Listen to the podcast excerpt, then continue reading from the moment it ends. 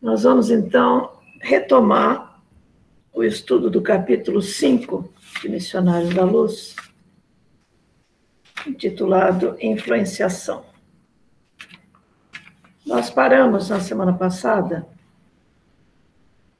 uh, num determinado ponto, eu vou voltar um pouquinho para poder uh, retomar o que a gente tinha visto, né? Neste ponto, a irmã do rapaz que está sendo observado por André Luiz e por Alexandre,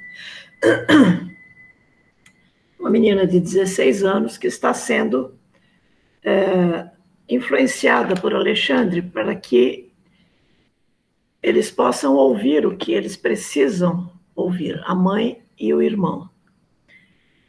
E Alexandre está se utilizando da, da menina, que com 16 anos ainda está é, bastante. Ela ainda traz bastante a influência de, de quando encarnou, né? É um espírito assim bastante interessado no seu progresso e ainda não se deixou levar pelas pelos, pelo interesse pessoal, por tudo aquilo que nós sabemos que que os adultos são mais são mais sujeitos, né? E ela então disse para o rapaz: Quem sabe, mano, você está sob a influenciação de entidades menos esclarecidas. Aí o rapaz disse: Sim, por isso mesmo eu venho tentando o desenvolvimento da mediunidade, a fim de localizar a causa de semelhante situação. Quer dizer, essa resposta do rapaz nos mostra como, na época, eh, não haviam estudos de, não haviam cursos de, de educação mediúnica, nada disso, né? E ele estava mal orientado, mal informado a respeito disso, querendo desenvolver a mediunidade antes de desenvolver as suas qualidades ou conhecimento da doutrina como um todo, né? E, na sequência,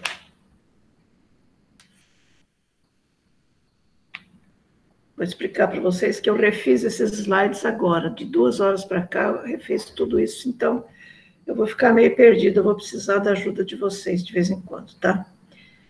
E aí, Alexandre se propõe a. Não, aí eu fui buscar no livro dos Espíritos o que é que Kardec eh, fala e os, que ele pergunta e que os Espíritos respondem a respeito disso, né? Da influência. Kardec pergunta: os Espíritos influenciam sobre os nossos pensamentos e ações?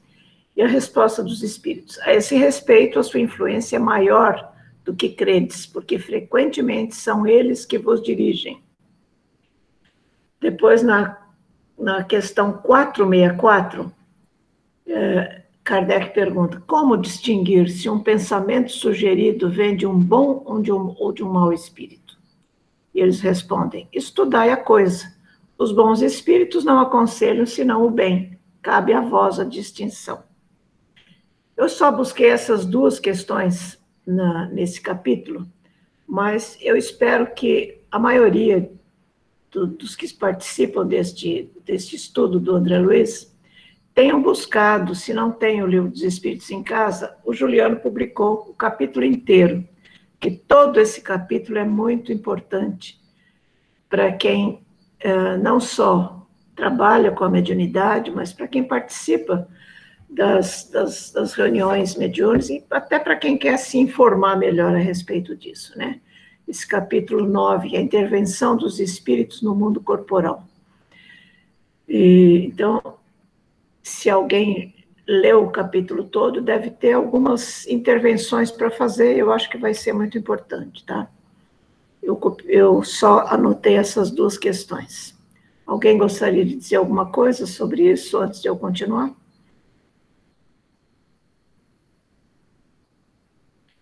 Juliano, pode falar. É, é, é, eu gostaria. É, uma coisa interessante, né, isso que você falou sobre o, a diferença do desenvolvimento mediúnico da educação Sim. mediúnica, né?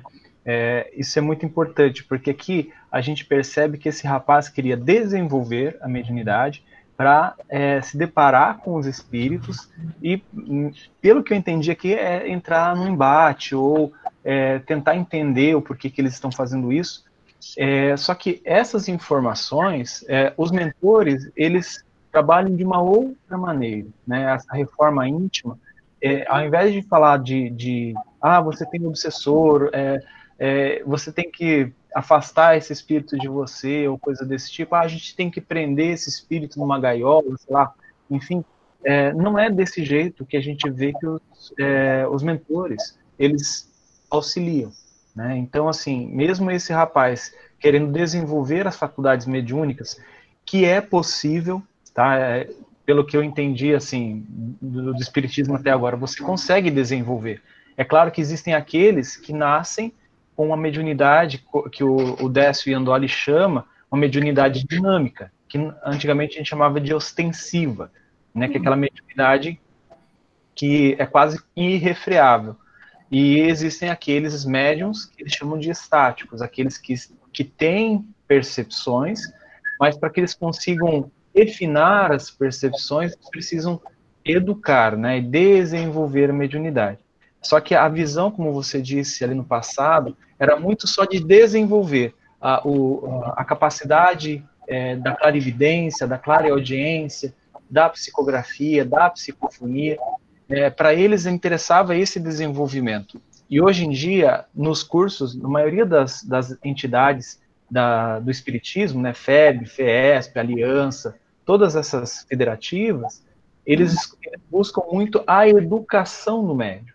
Né? Então, assim, é, a gente, é, eu, eu, eu, e a Miriam colaboramos com o, curso do Educação Mediúnica nesses dois últimos anos, e uma coisa que a gente percebe, assim, a maior parte de todo o curso, eu vou dizer lá 80%, é sobre evangelho. E os 20% é sobre desenvolvimento da mediunidade, desenvolvimento da percepção, para você sentir a proximidade de espíritos, a sintonia.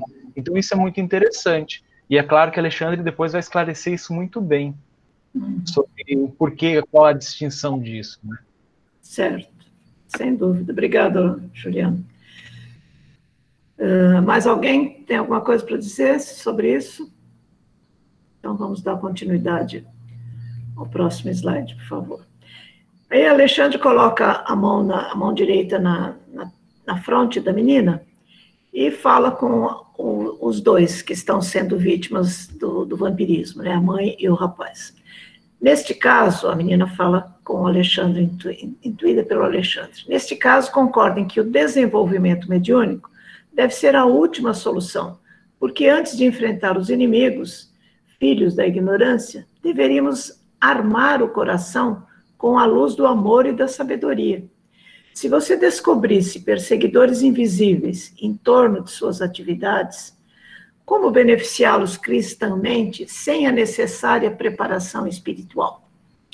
E Alexandre continua dizendo Uh, ele fala mais algumas coisas a respeito da, dessa, dessa questão, né? Não, ele dá continuidade dizendo isso. A reação educativa contra o mal é sempre um dever nosso, mas antes de cogitar de um desenvolvimento psíquico, que seria talvez prematuro, deveremos procurar a elevação de nossas ideias e sentimentos.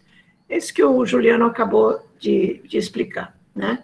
Quer dizer, hoje, a, as, as federações em geral, as casas espíritas em geral, já são orientadas a fazer isso, né, através da educação mediúnica. É, e aí ele continua dizendo: não poderíamos contar com uma boa mediunidade sem a consolidação dos nossos bons propósitos. E para sermos úteis nos reinos do espírito, cabe-nos aprender, em primeiro lugar, a viver espiritualmente, embora estejamos ainda na carne. Quer dizer, isto é Alexandre falando com os dois através da menina. Mas eu gostaria de comentar um pouco essa última frase, essa última parte da frase aqui. Viver espiritualmente, embora estejamos ainda na carne. Quer dizer, isso é um dever de todos nós, é, de todos nós encarnados, na verdade, né? Mas nós espíritas que temos o conhecimento de como tudo isso acontece, temos a obrigação de nos esforçarmos nesse sentido. Já houve aqui mesmo nesse grupo uma discussão, o início de uma discussão sobre isso, que não se chegou, não houve continuidade, porque já estava no final do, da reunião, Mas uh, entre nós mesmos existem aqueles que acham que é possível a gente viver espiritualmente na carne, e existem aqueles que é impossível viver espiritualmente na carne. Na carne. É claro que isso depende do ponto de vista de cada um, talvez até a gente esteja pensando a mesma coisa, mas a maneira de se, de se expressar talvez é que seja diferente, né? É, é claro que não é fácil, nós vivemos espiritualmente enquanto encarnados, mas eu, eu pessoalmente acredito que é possível nós nos melhorarmos a cada dia é, quando temos consciência de que nós estamos aqui de passagem.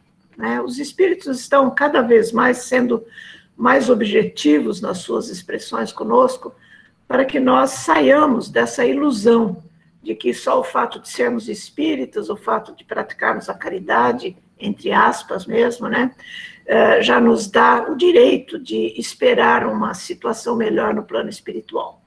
Isso é o que tem acontecido com a maior parte dos espíritas ao desencarnar.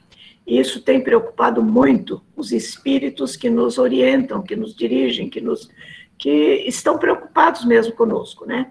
Então, através dos últimos livros psicografados, das últimas mensagens que temos recebido, nós temos percebido isso, que nós precisamos mudar as nossas atitudes no dia a dia. A gente não pode, não deve continuar fazendo tudo como vínhamos fazendo há décadas e como vínhamos fazendo há encarnações passadas, né? Ontem mesmo na palestra eu disse isso, que a irmã se, diz que nós estamos repetindo isso há milênios. Talvez agora, por causa dessa fase de transformação da Terra, os espíritos estão mais preocupados e estão querendo que nós aceleremos o nosso processo uh, de aproveitamento reencarnatório. Né? Alguém tem alguma coisa mais a falar sobre isso? Essa questão de viver espiritualmente? Fala, Juliano. é, então, eu achei muito interessante isso e me, me veio uma pergunta, sabe, Irene, na mente, assim, como seria viver espiritualmente na carne? É claro que isso é uma pergunta para cada um de nós, né? É, a minha concepção, assim, é, é aquela coisa assim, muitas vezes nós, espíritas, é, não entendemos muito bem a morte, né? A mo alguém perto de nós vai, pra, volta para a pátria espiritual, né? Desencarna e a gente fica aflito, a gente fica é, um triste, mas não é aquele triste é, sabendo que vai reencontrar essa pessoa, mas é aquele triste que está indo realmente para um estado depressivo, um estado bem baixo, de baixa vibração. Então, assim, é, são coisas que a gente acha que consegue viver é, espiritualmente ainda encarnado, mas é muito difícil. E é, como você falou, esse apego às coisas materiais, esquecendo que nós somos seres imateriais, né? nós somos espíritos. Né? Esse corpo é emprestado para nós. As coisas ao nosso redor, elas são passageiras. Né? Então, assim, o, o que realmente conta são as conquistas da alma, né? são as conquistas de sentimento, as conquistas dos laços que nós criamos com as pessoas que estão ao nosso redor, e não só familiares, né? Então, assim, é, essa, quando eu fiz essa pergunta, eu consegui achar essa resposta, mais ou menos, né? Então, assim, o que seria viver espiritualmente, para mim seria mais ou menos isso. É. é eu, des, desculpa, dona Irene. Pode, Pode falar, dona Irene. Pode. Tá, deixa eu só complementar, respondendo talvez o que o, Juliano disse. É, eu recomendaria a leitura de um, um dos capítulos do livro Mereça Ser Feliz, Segundo a Hermance, esse livro foi a reprodução de um curso que Eurípides Barçanufo deu no Hospital Esperança para aproximadamente 100 médiums, ou melhor, 100 espíritos que, através dos médiums, têm a oportunidade de, da psicografia aqui na Terra.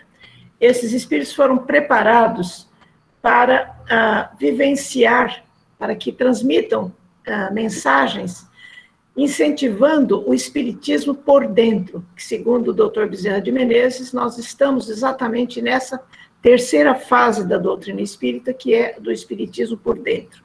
Isso não significa, a meu ver, que nós devamos esquecer que estamos encarnados. Que nós devamos esquecer a vida na Terra, que devemos viver a vida como se estivéssemos no plano espiritual, absolutamente. Nós devemos viver, sim, integrados. É, é, tem uma mensagem do Hamed que fala o homem no mundo, né, que explica também muito bem isso.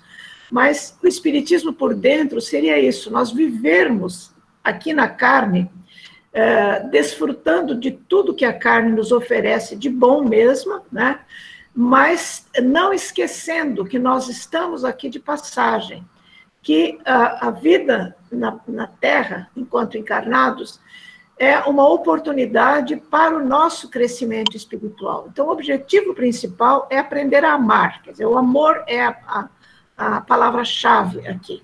Mas, então, não significa que nós devamos esquecer que, que, que temos que proporcionar uma, uma qualidade de vida melhor cada vez mais à nossa família e a nós mesmos, é, lutar por uma, por uma melhora em todos os sentidos aqui na Terra, é, ter bens materiais não é, não é, vamos dizer assim, não vai nos prejudicar nesse sentido. O que vai nos prejudicar são as nossas atitudes, é como nós administramos os nossos bens materiais, como nós compartilhamos isso com quem não, não tem com que sobreviver, por exemplo.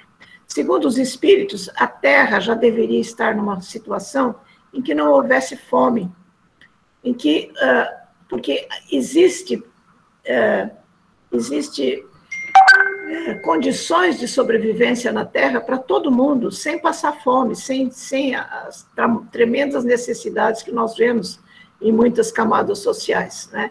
Isso é falta de distribuição do, do, dos bens materiais, né? Mas é, nós não vamos culpar o governo, cada um de nós tem que fazer a sua parte. Então, é, é justamente nisso, e principalmente no, dia, no nosso dia a dia, na família, né, no nosso relacionamento interpessoal, uh, com, no trabalho, na fila do supermercado, onde quer que seja, né? É, é, através do relacionamento interpessoal que nós vamos mostrar isso, se estamos preocupados com o espiritismo por dentro ou não. Desculpa, fala, Rita. Não tem problema. Dona Irene, é, o que eu penso assim, é, o que seria viver espiritualmente, estando encarnado, eu acredito que a gente teve o maior exemplo de to todos, que foi o Cristo. Né? Obviamente que né, ele já tem, tem um alcance espiritual, né, um, um espírito que não está na mesma condição que, a, que, a, que nosso de, de, de, de progresso espiritual. Porém, foi o que a senhora eh, acabou de mencionar.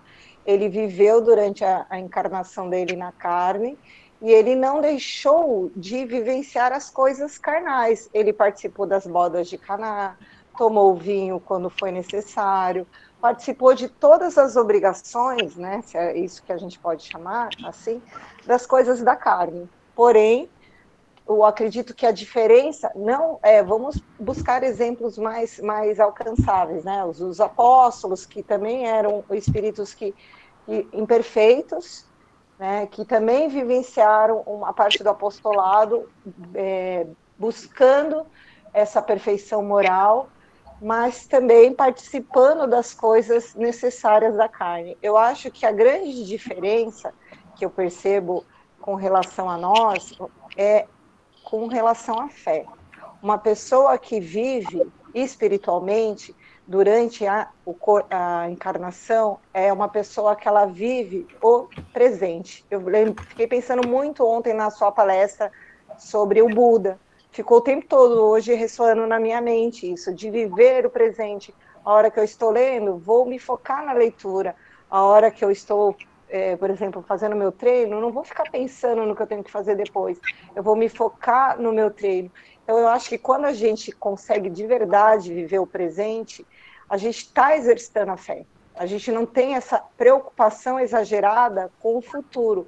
É óbvio que nós precisamos trabalhar, nos preocuparmos, fazer a poupança, mas quando a gente fica demasiadamente preocupado com o futuro, nós não estamos confiando na providência divina.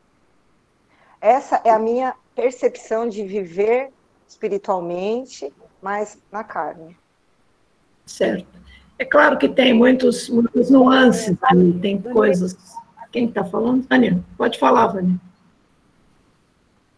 É, não, pode terminar, dona Irene, por favor.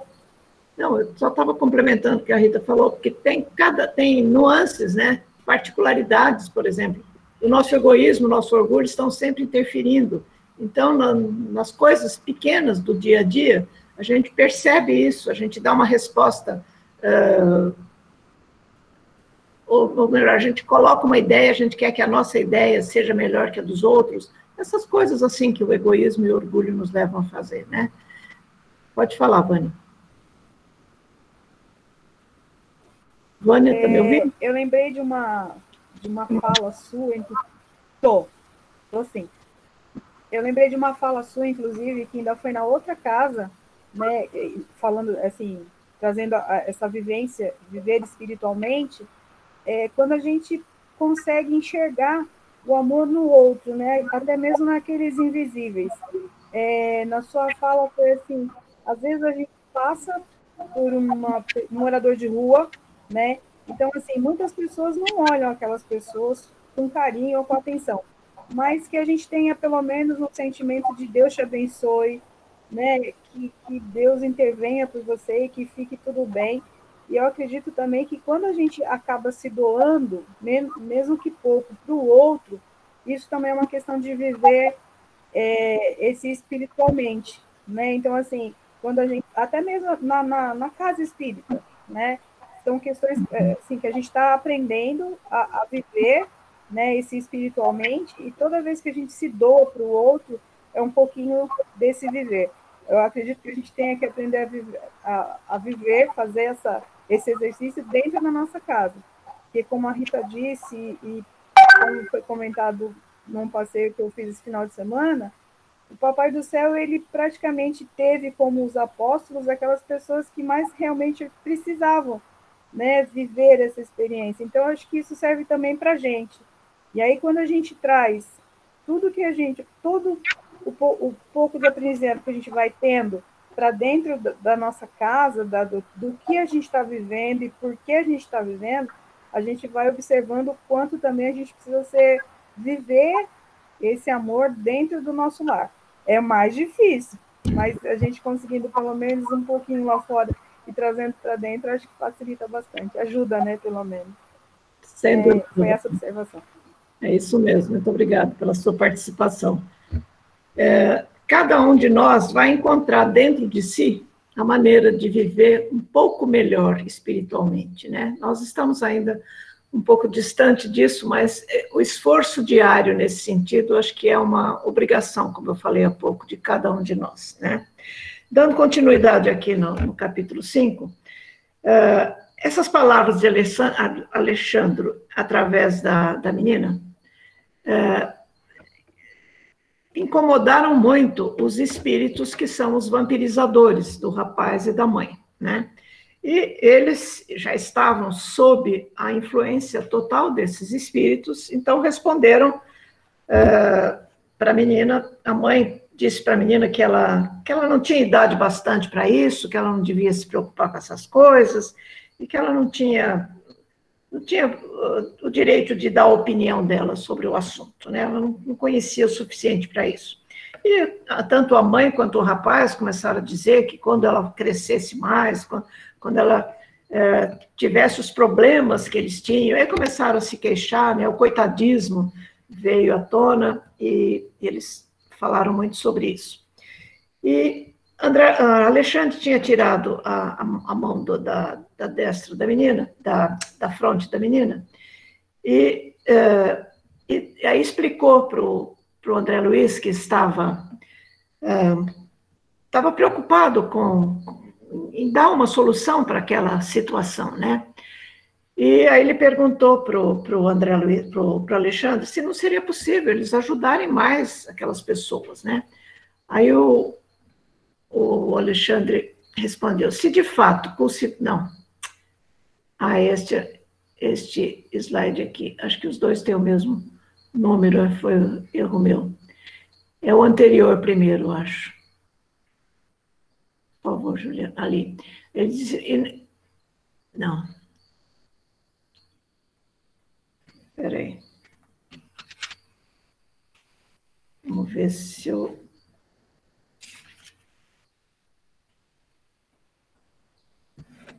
Não, primeiro, antes desse slide, é, dando sequência aqui na, na ordem da, dos fatos, é, Alexandre explicou, eu não fiz um slide sobre isso, mas Alexandre explicou para o André Luiz que o, o, vampiro que estava assediando a mãe era o seu ex-esposo, que uh, cujo casamento havia sido baseado única e exclusivamente nos benefícios do sexo, do desfrute carnal, né? E que uh, eles se interessam, o marido, enquanto encarnado, só tinha interesse nas gratificação dos sentidos, né? E que o rapaz havia adquirido esses dois, esses dois vampiros frequentando o meretrício.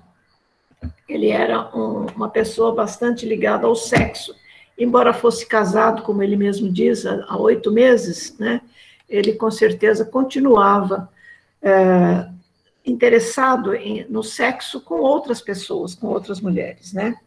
E esses dois espíritos, entre muitos dos quais se afinizaram com ele por causa do interesse exagerado pelo sexo, esses dois se ligaram a ele mais, mais efetivamente e, come, e continuam a, é, estão nesse processo de vampirização, né?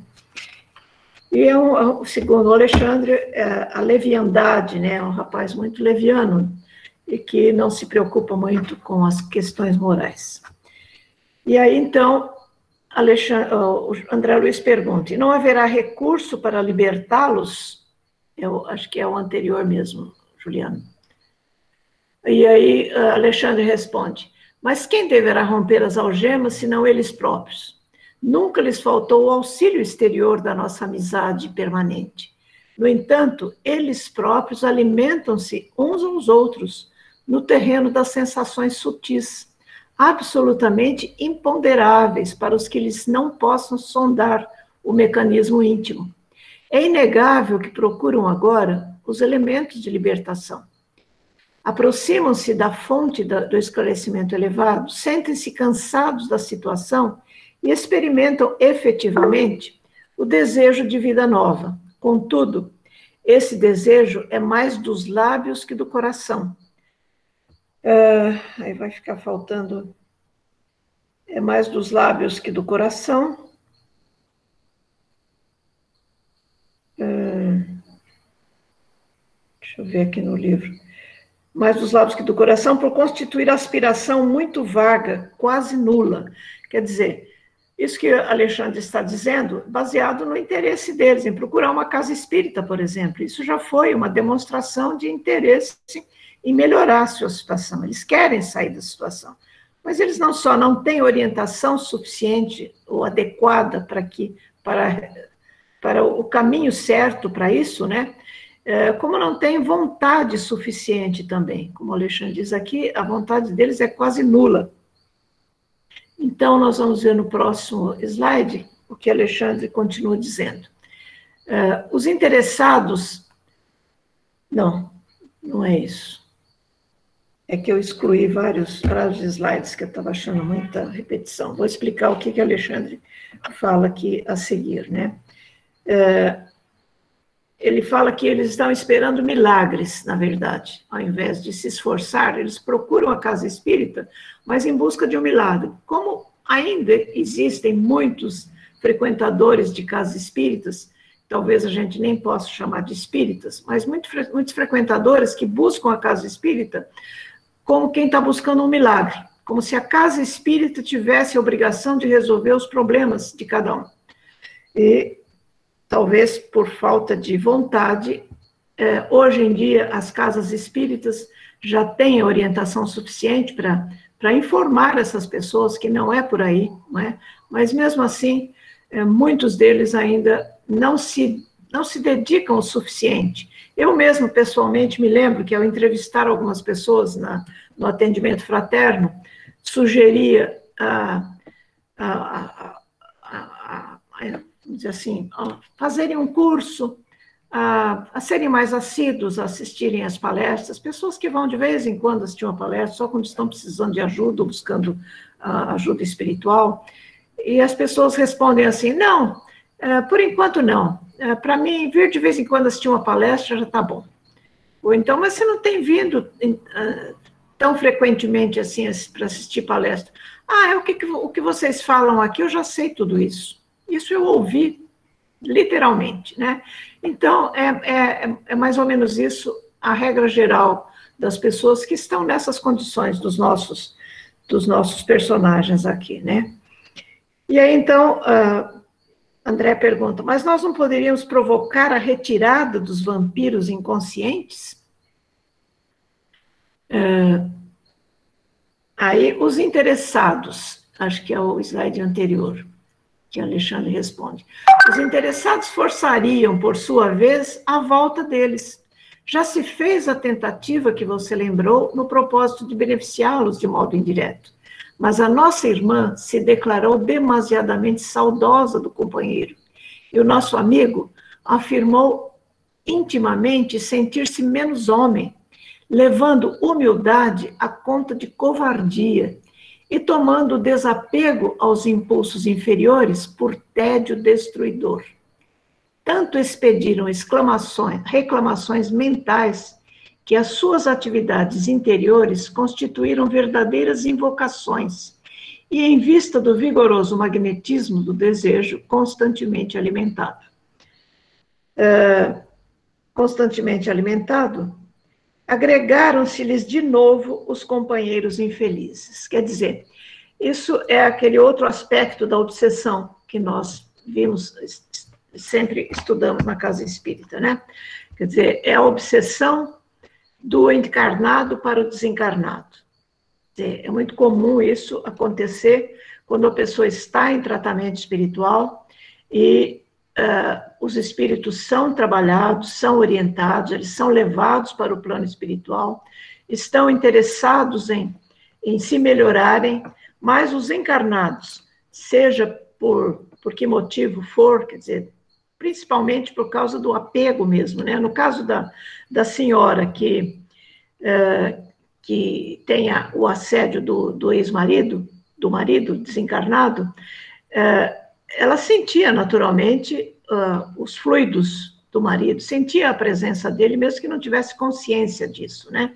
E ela, à medida que ele se afastou, segundo a informação de Alexandre, ela sentiu a sua falta e o pensamento, né? Eu me lembro que no começo da, da minha tarefa numa casa espírita, uh, eu tinha uma, uma tarefa assim de orientar as pessoas depois é, da orientação dada pelos espíritos, né? Então aconteceu um fato bem parecido com esse. Uma pessoa é, voltou ao tratamento espiritual, como acontece com muita frequência, né? E o espírito que estava acompanhando essa pessoa disse: Ela me chamou de volta. Bom, eu entendi aquilo literalmente. E a minha a minha tarefa era orientar a pessoa que tinha chamado o espírito de volta, né? E ela me negou de pé junto que não tinha chamado o espírito de volta.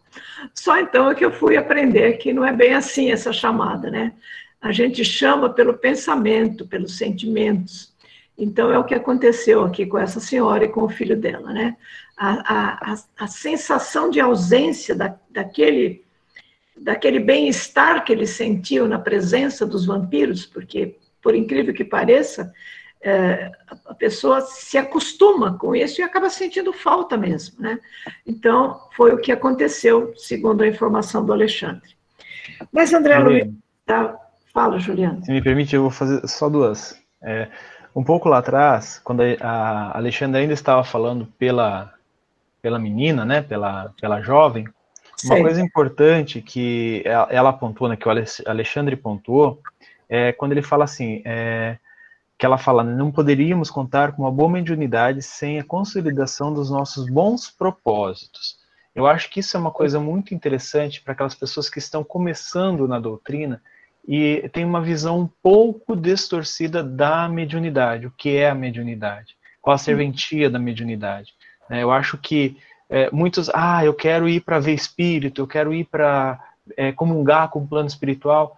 e não é bem assim. Mediunidade é responsabilidade de, de trabalho, de serviço, de auxílio.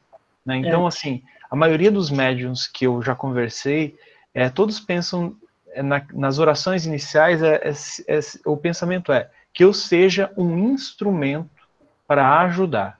Né? Caso é, o que eu ver, o que eu ouvir, não vai ser para ajudar no caso, eu não quero ver. Eu não quero ser o instrumento disso. Então é, é o que é o que eu percebo que o Alexandre estava colocando aqui, que esse pensamento do rapaz era um pensamento mais egoísta do que altruísta. Né? Ele queria para resolver os problemas dele e ao invés de entender que a mediunidade é um dom é, concedido, né, natural, mas concedido por Deus, para que nos ajudemos mutuamente e não algo é, egoísta e individual, né? E a, a, segunda pontuação, né? Deixa eu ver aqui, me achar aqui. É, essa, essa questão de, deles se hermanarem, né? Isso é uma coisa que, que é, nas correntes acontece com frequência, como você falou. São aquelas pessoas que elas vão na casa espírita quando estão precisando, acabam deixando quando não precisam mais. Né? E, a, e, essa questão de atrair, o, o, né, de chamar de novo, muitas vezes, nesse caso que você citou, era o próprio espírito, ele já foi chamado de volta. Mas tem muitos que era aquela. Os espíritos que estavam com ela naquele momento, no primeiro momento, foram orientados, muitos seguem estudando, muitos até aprimoram e, e se melhor despertam realmente e recebem uma nova oportunidade aqui na, na carne. É, mas passado um tempo, esse mesmo assistido, num segundo momento, chamam espíritos diferentes, outras entidades, outros espíritos, mas com os mesmos pensamentos, as mesmas é, emanações que ela tinha no primeiro momento. Por quê? Porque ela não mudou. Os espíritos não são os mesmos, mas a emanação é. Então aquilo atraiu uma, no, uma, nova, uma nova galera, vamos dizer assim, para junto dela. É, questão de afinidade, né? Aquele outro que já, que já conseguiu melhorar não tem mais afinidade com esse, com esse encarnado, mas tem outros que, tem muitos outros que, que precisam disso, né? Que, que atendem imediatamente, sem dúvida. Tudo bem, é isso mesmo, Juliana, obrigada. Bom, então, uh, o que, que aconteceu depois disso? Uh, aí André Luiz ainda muito preocupado em querendo, querendo ajudar essas pessoas, né? Quem sabe poderíamos conduzir essas entidades ao devido fortalecimento. Aqui ele está preocupado em ajudar os espíritos, os vampiros, né? Não será razoável doutriná-las, incentivando-as ao equilíbrio e ao respeito próprio? Aí Alexandre responde, quer dizer, tudo que André Luiz fala, eles já fizeram. É uma lição de vida para o André Luiz, né? Semelhante recurso não foi esquecido. Essa providência vem sendo efetuada com a perseverança e o método precisos. Todavia, tratando-se de um caso em que os encarnados se convertem em poderosos ímãs de atração, a medida exige tempo e tolerância fraternal. Temos grande número de trabalhadores consagrados a esse mistério em nosso plano e aguardamos que a semeadura de ensinamentos dê seus frutos. De qualquer modo, esteja convicto de que toda assistência tem sido prestada aos amigos sob nossa observação. Se ainda não avançaram, todos eles, no terreno da espiritualidade elevada, isto só se verifica em razão da fraqueza e da ignorância a que vivem voluntariamente escravizados. Colhem o que semeiam. É, é aquela questão da escolha que a gente falou ontem, né? Eles escolheram, plantaram e estão colhendo. Uh, bom, depois disso, aí André Luiz pergunta. Uh, mas eles vivem. Será que é isso? Eles vivem assim, imantados uns aos outros em todos os lugares? E, e Alexandre responde: quase sempre. Satisfazem-se mutuamente na permuta contínua das emoções e impressões mais íntimas. Esse quase sempre, no próximo capítulo é que vai ser explicado por que, não é sempre. Mas é, não vou adiantar isso. de quem vai falar essa, esse próximo capítulo, que é bem interessante também. Uh, e aí, Alexandre ainda fala, uh, quem sabe poderíamos conduzir essas entidades ao devido fortalecimento. Não será razoável doutriná-las? Ah, isso já, já, já li, né? Ah, já, já passou, é. O que vem depois é o seguinte. Eles continuaram a prestar atenção na palestra entre os, os encarnados, né? É, a conversa entre a mãe, o filho e a, e a menina, né? E o rapaz dizendo: é, Eu faço o que posso, eu não consigo obter a, a tranquilidade interior. Lógico, sendo vítima de um vampiro 24 horas por dia, seria muito difícil mesmo, né? É, aí a mãe diz: ocorre comigo a mesma coisa, e os dois continuam nessa, nessa troca de, de, de lamúrias, né? É, da, sendo, falando do, do, do que eles sofrem com essa vitimização, né? Aí, nesse, nesse momento, o Alexandre colocou de novo a mão sobre a fronte da menina e, e ela repetiu ipsis litris o que Alexandre lhe dizia. Então, ela fala. eu posso fazer uma observação? Claro. É, até lembrando do caso que a senhora falou lá da assistida, às vezes a gente precisa refletir para ver quem que está vampirizando quem, né? Sim. Porque é, é muito comum para a gente achar que a vítima é sempre quem está encarnado. E muitas vezes, muitas vezes mesmo, é, o encarnado é o obsessor do desencarnado, né? Então, é, a gente tem que começar a refletir se, se, se esses vícios, né, que todos nós carregamos, no caso desse rapaz, que era vício no sexo, se de repente a necessidade dele, dessa energia, se não era muito maior do que do próprio espírito que estava acompanhando ele. Sim, claro. Ele que não se educava nesse aspecto, né? Que afinal de contas ele era casado, ele tinha uma esposa em casa e ia procurar fora de casa satisfazer a necessidade de sexo dele, que era muito maior, né? Mas é uma questão de educação mesmo. E, e essa questão da, da, vampirização, ou melhor, da, da obsessão de encarnado para desencarnado, é uma realidade realmente, né? As pessoas não têm consciência disso, nem imaginam que estão sendo, é, estão atrapalhando os espíritos. Até em outras situações, né? Por exemplo, quem ainda não tem espiritismo por dentro em relação às perdas de, de bens de, de, pessoas queridas, né? Acabam uh, obsediando os espíritos uh, amados que acabaram de desencarnar e que não conseguem se se integrar no, no, plano espiritual por causa dos chamamentos daqueles encarnados, né? Tem pessoas, eu conheço pessoas assim, que ficam anos, 10, anos. Tem uma amiga cuja mãe desencarnou há 10 anos e ela não se conforma até hoje. Ela chora todos os dias como se a mãe tivesse desencarnado na véspera. Quer dizer, e isso em pessoas que se dizem espíritas. Imagine entre os que não, não têm a mínima noção da continuidade da vida, né? Então, uh, essa, essa obsessão existe mesmo, as pessoas não fazem a mínima ideia. Tudo bem, onde é que eu estava aqui? E é, ah, e é só dessa forma que acontece essa obsidiação do encarnado para o desencarnado? Olha, eu acredito que tem muitas formas. Assim como a obsessão de desencarnado para encarnado tem muitas variações, a de desencarnado, a de encarnado para desencarnado também, né? É, eu acho que depende da situação, depende de cada caso. Se nós mentalizamos um, um espírito, sentimos a falta dele, é, mesmo que ele tenha desencarnado há pouco tempo, ou que seja um espírito obsessor que nos, que através de um tratamento espiritual nos abandonou, entre aspas, né?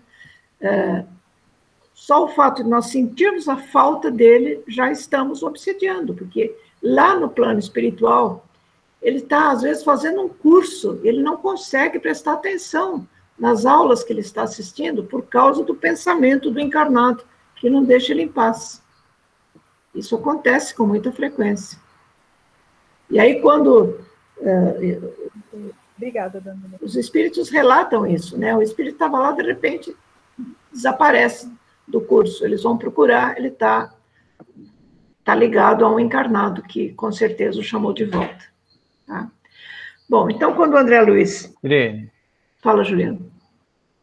Só para responder aqui para a Vânia, o principal, né, como a gente já, já pontuou, é a questão da, da sintonia vibratória, da sintonia de pensamentos, né? Lá certo. no livro Pensamento e Vida, logo no primeiro capítulo, o Emmanuel fala assim, ó, em todos os domínios do universo vibra, pois a influência recíproca. Tudo se desloca e se renova sob os princípios de interdependência e repercussão. O reflexo esboça a emotividade, a emotividade plasma a ideia. A ideia determina a atitude e a palavra que comandam as ações. É, e um pouco mais à frente ele fala assim: ó, respiramos no mundo de imagem que projetamos e recebemos. Então você está a todo momento projetando isso ao seu redor, e aí você está respirando isso mesmo, e isso influencia a todos, como ele fala aqui, né, é, da interdependência e repercussão. Então, você acaba entrando em sintonia. Né, é, é mental a questão, não é somente, como a Irene falou, no choro, essa amiga que chora todo dia mas principalmente o que emana da mente dela. Né? É, eu também tenho uh, amigos, na verdade, pessoas da minha família que a filha desencarnou há mais de, 10, mais de 12, 13 anos, e até hoje você percebe que ela é uma pessoa melancólica, mas por causa do, da, da, da projeção mental dela, que é chamando a filha. É, realmente, isso mesmo. Obrigado, Juliana. Posso fazer uma pergunta? Claro. É, jo, ah, Joanice. Pode falar, Joanice. Bom, nesse caso aí vocês estão falando assim, que eu entendi, no sentido de quando desencarna um ente querido e a pessoa fica saudosa, né? E eu fico lamentando porque fulano se foi, eu fico, tipo, chamando a pessoa de volta. É isso que a gente fala, né? Ah, não fica lamentando que você fica chamando a pessoa de volta.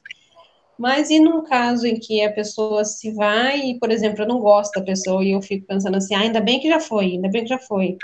A pessoa sente essa vibração também? Sem dúvida. claro. Então, ela não é. Porque, porque o, o, mau pensamento está comigo. A pessoa não está assim, não, não tinha esse mau pensamento, mas ela não é englobada em algum, em algum pensamento. Energia ela, mas ela não recebe uma proteção que ela não vai conseguir, que ela não vai receber essa energia dessa emanação ruim que eu estou mandando, porque não é uma sintonia, é uma coisa só minha. Eu que estou sentindo ela, não sente por mim, né? Ela é. não vai receber uma proteção para não receber esse tipo de sintonia? A sintonia se estabelece pela vibração. Né? Pensamento é vibração um sentimento, quer dizer, não é nem o pensamento, é o sentimento. O pensamento expressa o que nós estamos sentindo. Então, através de um pensamento negativo para uma pessoa encarnada ou desencarnada, você emite uma energia, uma vibração que vai atingir aquela pessoa, esteja ela encarnada ou desencarnada. Então, se a pessoa, ou se o espírito, no caso, for um espírito mais evoluído, mais desprendido, ele pode não se deixar atingir por essa vibração negativa que você enviou para ele.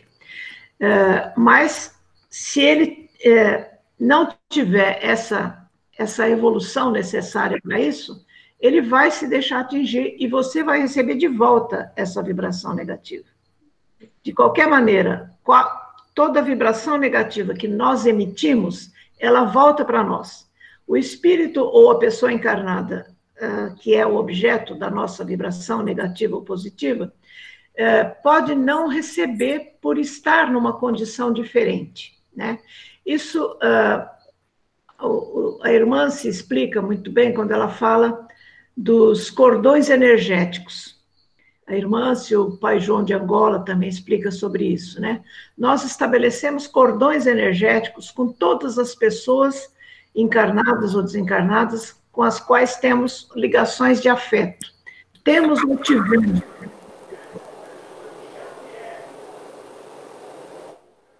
Quando existe afeto verdadeiro, é, esses cordões são, são cordões energéticos, não me lembro agora o nome que ele dá. São, são positivos, tem outro nome, mas são positivos. Se por acaso existe uma separação, duas pessoas que têm uma sociedade, desfazem a sociedade, um casal que se separa, se a separação foi litigiosa, se foi se houve traição, se não há, se, se há mágoa entre os dois, essa, esses cordões se tornam é, cordões energéticos tóxicos. E, e, toda a energia que um manda para o outro, se, se eles estão na mesma sintonia, essas vibrações negativas são trocadas e são causa de muitas doenças. Né?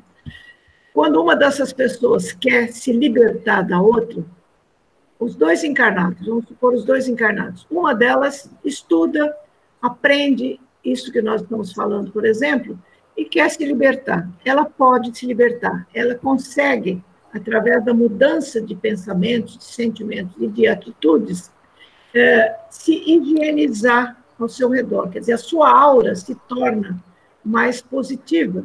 E as vibrações negativas que venham da outra pessoa não atingem essa pessoa, encarnado ou desencarnado. Então, a vibração negativa que veio volta para a mesma pessoa que a emitiu. Isso, uh, o Vanderlei Oliveira, por exemplo, tem um curso sobre isso, e, mas isso está nos livros do pai João de Angola e da irmã Dufo também, tá? Não sei se eu respondi a sua pergunta, Vanice. E só para citar uma outra fonte, no, no livro Nos Domínios da Mediunidade, que nós vamos estudar daqui a pouco, Sim. Lá Também. tem o capítulo 19, chamado Dominação Telepática, que é explica detalhadamente como isso acontece. É verdade. Ah, tá.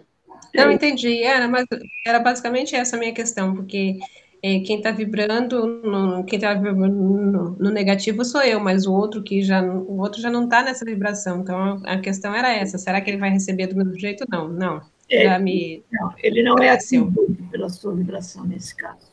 Tudo bem. Tá Irene, eu posso fazer um comentário? Pode. Oi, Cássia, tudo bem? Pode falar. Um minutinho só, Vânia, depois. Deixa tá bom. Ainda falando a respeito do que a Janice falou, eu lembro uma vez, há muitos anos atrás, da nossa casa, nós recebemos uma palavra do plano espiritual e que ele falava a respeito disso. Então ele explicou assim de uma forma muito simples que ficou bem fácil da gente compreender, Janice. Ele disse que cada vez que nós emitimos um pensamento ou uma palavra, um comentário, ou falamos assim de alguém, né? que nós é, impregnamos nessas situações energias, né? Isso daí nós já sabemos. E essas energias, elas são estão impregnadas a, a, dos sentimentos que a gente está colocando ali, seja no pensamento ou na palavra, né, em relação à pessoa isso vai até essa pessoa, que é como a Irene estava falando dos cordões que são feitos, né, Irene? E, e, isso vai até a pessoa, envolve a pessoa naquela vibração, naquela energia, é, se a, a, soma nessa energia a energia da pessoa e isso retorna para nós. Então, assim, se nós falarmos coisas negativas de alguém, essa energia ela vai ir negativa para essa, essa pessoa, né? E, e ela vai retornar para nós, mas ela pode retornar somente com aquilo que a gente vibrou, né? Porque a pessoa está em um outro padrão mais elevado que o nosso, ou se a pessoa sentiu e está na mesma faixa, pode somar ali junto as energias da pessoa e isso voltar e nos envolver também. Então, eu acredito que está aí quando a gente fica é, num ciclo vicioso de pensamentos negativos a respeito de alguém e aquilo parece que não tem fim. E a gente tem que ter um esforço muito grande para sair desse padrão Então, foi uma forma bem fácil, assim, que ele explicou e eu nunca me esqueci disso. É verdade. Tá Desculpa, Irene, já acabei. Obrigada, Cássia. Pode falar, Vânia, o que você queria dizer. Vânia? Acho que a internet dá. É que na questão. É, não, na questão. Eu estava olhando aqui também, na questão 388 do Livro dos Espíritos também está falando dessas questões, desses cordões. Era só para acrescentar. Ah, tá bom. Obrigada, Vânia. Então, esse capítulo do, do, Livro dos Espíritos tem, tem muita coisa interessante, eu acho que todos deveriam estudá-lo do começo ao fim, tá? Eu acho que nós estamos quase na hora. Isso que o Alexandre começa a falar aqui é, é, bastante, é, um, é um parágrafo bastante longo. Eu acho que não vale a pena a gente começar, porque não vai dar tempo de terminar. O que vocês acham? Pode ser, a gente deixa para a semana que vem.